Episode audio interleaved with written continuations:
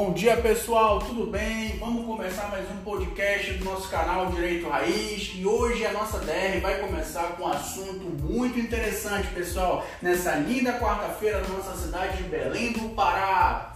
Pessoal, eu não podia começar o nosso podcast de hoje sem falar um pouquinho de um assunto que eu tomei conhecimento essa semana que me deixou bastante impactado no sentido positivo e que me deu a oportunidade e vontade de compartilhar cada vez mais com vocês. Vocês sabem que o mantra do nosso podcast, o mantra desse canal aqui, é realmente no Spotify ou qualquer outra plataforma que você escute, é poder não só discutir algumas questões de direito relevantes, mas também principalmente discutir detalhes do empreendedorismo na advocacia ou empreendedorismo de um modo geral, em que eu aponto para cada um de vocês algumas coisas que eu tenho feito ao longo da minha vida, da minha carreira, algumas que deram certo, outras que deram errado, para poder passar um pouquinho da minha experiência para vocês.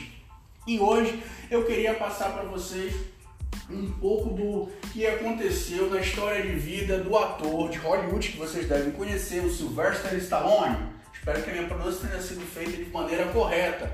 Que hoje já é considerado um dos maiores ícones dentro da do cinema, por diversos filmes que ele produziu. Quem é que nunca viu aí Rambo 1, 2, 3, 4, se eu não me engano? Acho até que tem mais do que isso. Quem nunca viu tão famoso Rock 1, 2, 3, 4, 5, 6, enfim, eu sou fã pra caramba desse ator. Mesmo assim, eu só tomei conhecimento há poucos dias de como se deu o início da história de vida dele. E é uma história muito bonita, uma história muito positiva e que de fato me deixou não só impactado, como também emocionado. E eu acho que é interessante compartilhar com vocês para que vocês recebam nessa linda quarta-feira uma dose de positividade que vai realmente te motivar a ir atrás e buscar todos os seus objetivos de vida, pessoal. Realmente eu estou batendo nessa questão dessa forma porque é uma história que você não tem como não se sensibilizar do que aconteceu. Para muitos que só conhecem ele no auge da carreira, ele só começou a ter realmente é, digamos assim, ganhar dinheiro, a ser conhecido. O primeiro filme que ele conseguiu efetivamente fazer, quando ele foi não descoberto, mas ele que meio que se autodescobriu, eu vou explicar o porquê, aos 26 anos de idade. Porque antes disso ele tentou de todas as formas possíveis conseguir um papel para poder participar, mesmo que fosse uma participação mínima em qualquer tipo de programa televisivo, em qualquer tipo de série, em qualquer filme, alguma coisa, mas nunca conseguiu porque ele nasceu com um problema de parcial paralisação da sua face.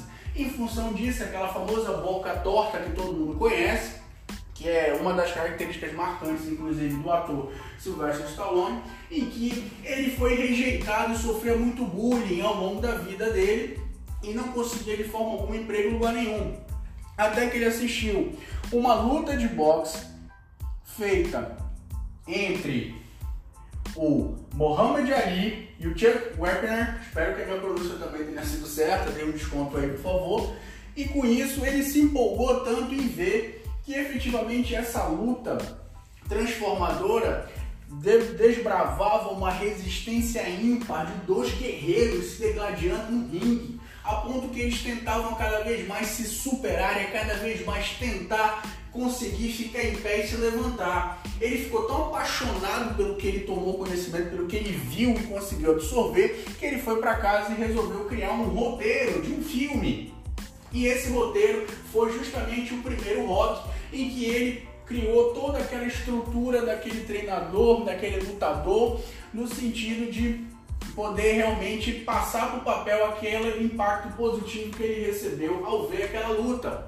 O interessante é que ele, quando ele apresentou esse roteiro para os maiores, os maiores estúdios da época para produzirem um filme, ele chegou até a ter valores expressivos em dólar, claro, que para a época inclusive eram valores bem altos, para poder contratar e comprar efetivamente o roteiro dele. Só que tinha um detalhe, ele não queria só vender o roteiro, ou melhor, ele não queria vender o roteiro, ele queria atuar no papel principal naquele filme.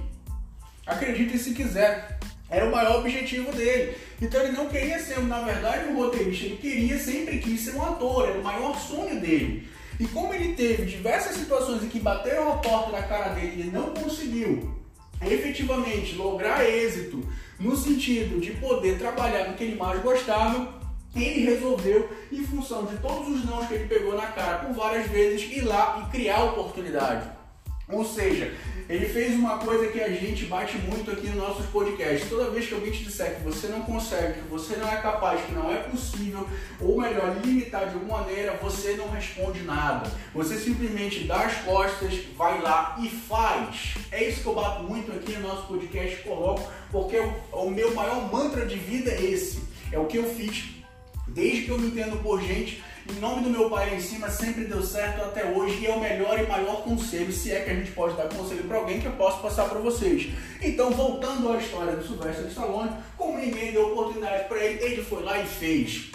Dentre os vários estúdios que ele procurou, um deles resolveu que efetivamente aceitar a condição dele de ser o principal protagonista do filme, comprou o roteiro dele e colocou ele como principal ator, mas com valor, acredite se quiser, mínimo em relação ao que efetivamente os demais estúdios tinham propostos para ele, ao ponto de ele receber praticamente 20% ou 30% em relação ao maior valor que tinham proposto para ele, mas mesmo assim ele aceitou porque era o que ele queria. E por que, que oferecia um valor tão baixo para ele? Porque ele, na condição de protagonista, sendo um ator que ninguém conhecia, ninguém nunca tinha ouvido falar, de um nome até então, na época tido como nome complicado de se pronunciar e aprender, vocês entendem? Era um risco muito grande para aquele estúdio, para aquela empresa investir um capital excessivo num roteiro com um protagonista que ninguém conhecia. Por mais que o roteiro fosse muito bom como é. O filme é conhecido até hoje. Eu, inclusive, assisti milhão de vezes, perdi a conta.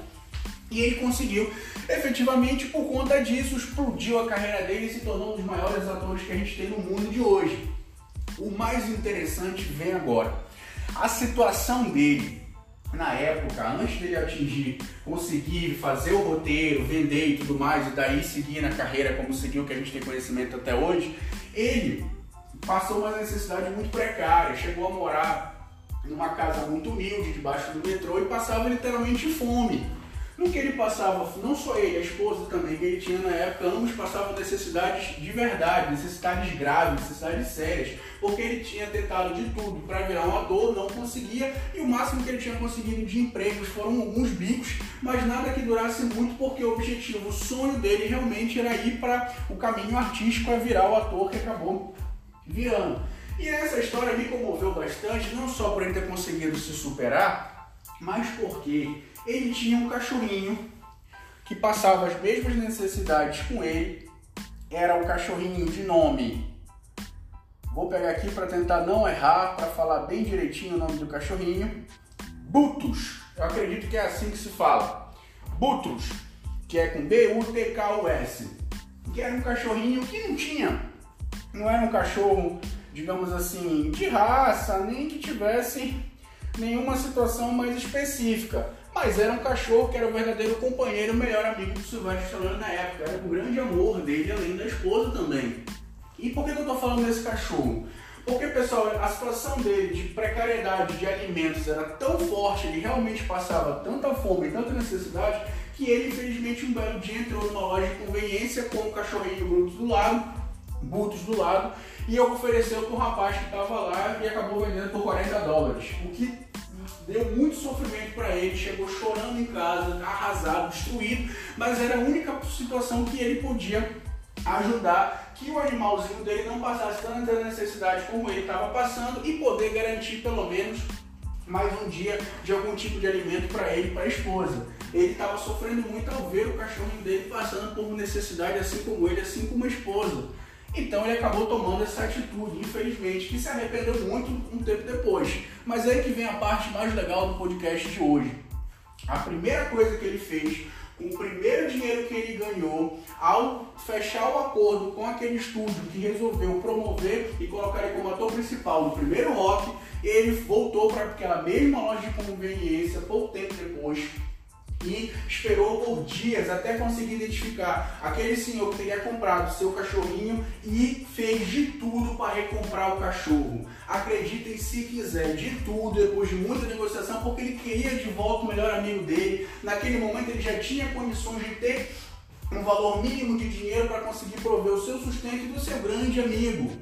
Com isso, ele chegou a pagar para o dono que estava com o cachorro na época o valor de 15 mil dólares. Ou seja, ele vendeu por 40 dólares e depois pagou para reaver de volta o valor de 15 mil dólares. Isso demonstra o amor que ele tinha. Sendo que esses 15 mil dólares correspondiam a quase metade do valor que ele ganhou com o roteiro do primeiro rock, para vocês terem uma ideia. Logo que ele começou a discutir e ver a situação envolvendo filme depois, sucesso, bilheteria, enfim.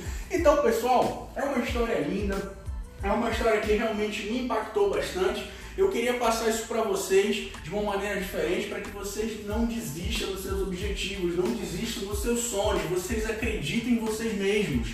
É difícil, toda vez que a gente tenta inovar ou fazer uma coisa diferente, a gente sofre muita resistência. A maioria das pessoas não entendem. Você pode ser taxado, igual como eu às vezes sou, de maluco, ou de uma pessoa que está querendo fugir um pouco da curva, ou de uma pessoa até insensata.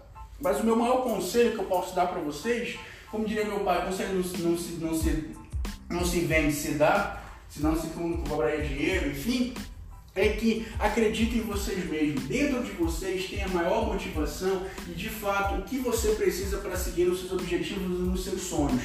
Quando eu comecei a empreender na advocacia, eu estava num cenário muito diferente do que eu estou hoje. Eu estava desempregado, não tinha da onde me sustentar, eu tinha que realmente tentar, com a cara e coragem, abrir meu próprio escritório, que começou dentro da minha própria casa, porque eu não tinha dinheiro nem para alugar uma sala, para tentar empreender na advocacia. E graças a Deus tenho conseguido, galgando aos pouquinhos, igual formiguinha, me colocar no mercado de trabalho e conseguir oferecer o meu sustento da minha família. Que isso para mim é o que mais importa. Não é quanto de fato dinheiro você tem, efetivamente você prover o mínimo que você precisa. Então, essa era a minha história, esse era o meu objetivo de contar isso para vocês. O nosso conteúdo de direito hoje, eu vou falar só da questão de que você pense e reflita o qual é o seu maior objetivo e seu maior sonho ao empreender, seja você da área do direito ou não, tá? E eu acho que isso vai agregar muito mais valor no podcast de hoje do que qualquer outro conteúdo jurídico que eu pudesse passar. Tudo bem? Espero que vocês gostem do podcast de hoje. Isso era o que eu tinha para falar, para conversar com vocês. Se você gostou disso, segue a gente nas redes sociais. É, o meu Instagram é Roberto Maués Filho segue lá, acompanha o nosso trabalho. A gente tem um canal também no YouTube, a gente tem um canal também no Telegram, para que a gente possa realmente impactar o maior número de pessoas possíveis. Se você sentiu falta nesse podcast do conteúdo de direito, comenta, deixa como informação pra gente, que aí no próximo eu tento ajustar o tempo para que a gente possa sempre caminhar nos dois objetivos. Eu não poderia deixar de falar isso no começo desse mês de novembro, eu não poderia falar justo no mês de novembro que é o mês de novembro azul, assim como outubro foi rosa, meses da conscientização, seja do exame de câncer de mama em outubro, seja do exame de próstata agora em novembro, para que gerar para vocês um conteúdo que motivasse vocês a cada vez mais buscar o que vocês pretendem de forma positiva e objetiva para a vida de cada um de vocês. Então, como a gente está em dois, a gente saiu de um período e entrou em outro, em que a conscientização, a discussão, o olhar para o ser humano, o olhar para a humanidade, o olhar para si, está tão na mídia, tão nas redes sociais, está tão em foco, eu não poderia deixar de compartilhar essa linda história com cada um de vocês, uma história de superação, uma história de motivação, uma história de dedicação que realmente me fez repensar muita coisa. Então, Hoje, nesse podcast, eu decidi, em contato com algumas pessoas que nos acompanham também, produzir um conteúdo voltado mais para o ser humano do que efetivamente com conteúdo jurídico. Eu espero que vocês tenham gostado. Esse era o objetivo que eu tinha para passar para vocês hoje. Um forte abraço, a gente vê na semana que vem. Tchau!